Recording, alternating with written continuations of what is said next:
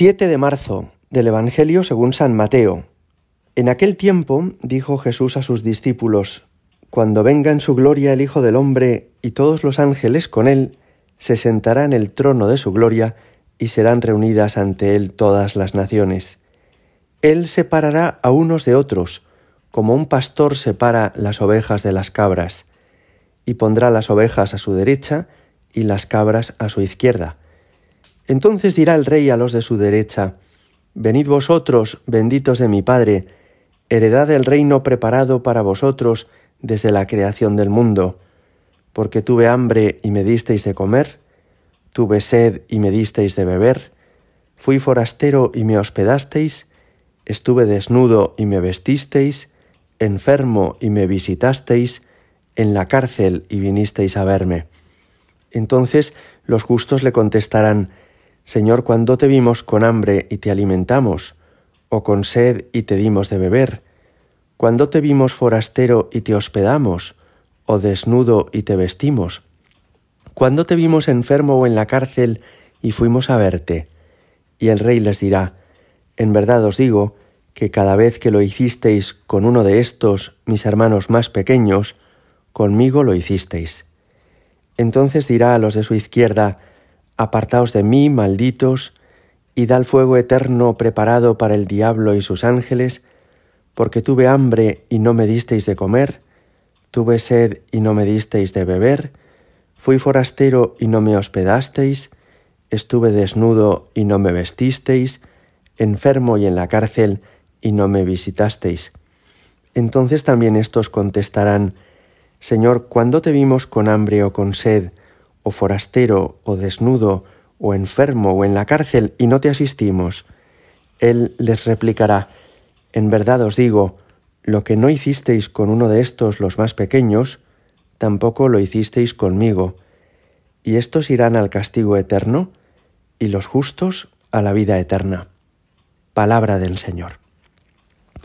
Cuando visitamos el Vaticano, en Roma, uno de los lugares más emblemáticos y más conocidos es la Capilla Sixtina. Es ahí donde se celebra el cónclave, que es la reunión de los cardenales que quedan a la muerte de un papa, donde escogen al nuevo papa.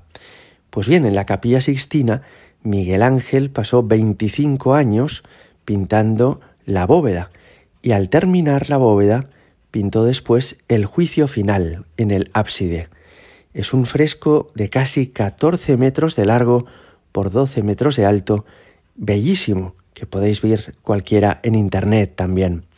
Y en ese fresco aparece la escena que hoy nos refiere el Evangelio.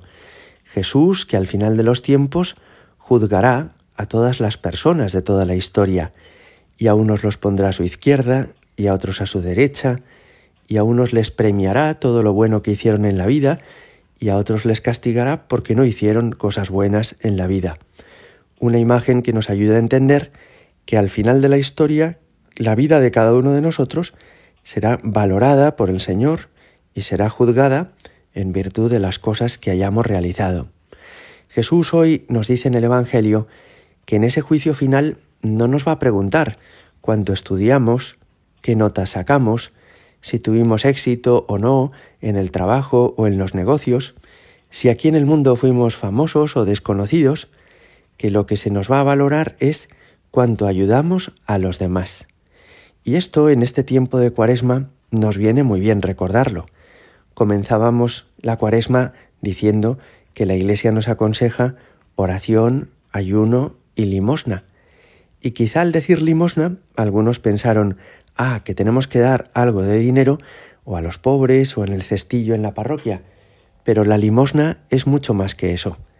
Es entender que lo que somos y tenemos, que lo que hemos aprendido y la experiencia que hemos adquirido nos sirven para ayudar a los demás, porque ser cristiano significa tener corazón de hijo con respecto a Dios y corazón de hermano con respecto a todos los demás.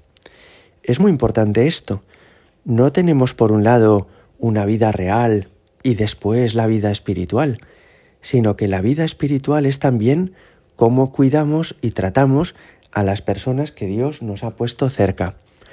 Nadie llega a ser santo solo por lo que reza, o nadie llega a ser un hombre o una mujer muy espiritual solo por los libros que lee. Uno es un santo, uno es un hombre espiritual, si es también un hombre entrañable, cariñoso y atento con las personas que Dios ha puesto a su lado. Nos sorprende en este Evangelio que cuando Jesús a unos los premia y a otros los castiga, es porque dieron de comer o no dieron de comer, porque se acordaron de visitar a los enfermos o de vestir a los desnudos, y dice que todos ellos le preguntarán, ¿y cuándo lo hicimos, Jesús? Cuando lo hicisteis con uno de estos, mis humildes hermanos. Esto nos llama la atención, porque quiere decir que Jesús está, de alguna manera, podríamos decir, como disfrazado de personas que sufren, y que al ayudar a las personas que sufren, Él se siente tan querido y acompañado como si lo hiciéramos con Él mismo.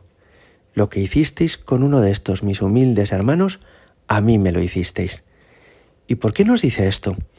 Porque a Él le importan todas las personas, porque Él quiere a todos los hombres, y por eso lo que hacemos o no hacemos con ellos, a Él le llega al corazón. Fijaos, por último, que cuando a los malos, podríamos decir, los castiga, no es porque hayan hecho cosas malas. No dice, id al infierno porque mentisteis, porque robasteis, porque matasteis, sino incluso porque dejaron de hacer cosas buenas. Y esto también nos llama la atención. Hay unos pecados que llamamos pecados de, omisión, que no consisten en hacer cosas malas, prohibidas, sino en dejar de hacer todo el bien que podemos hacer.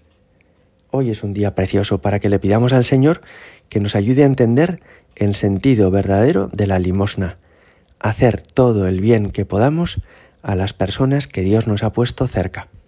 Gloria al Padre y al Hijo y al Espíritu Santo, como era en el principio, ahora y siempre y por los siglos de los siglos. Amén.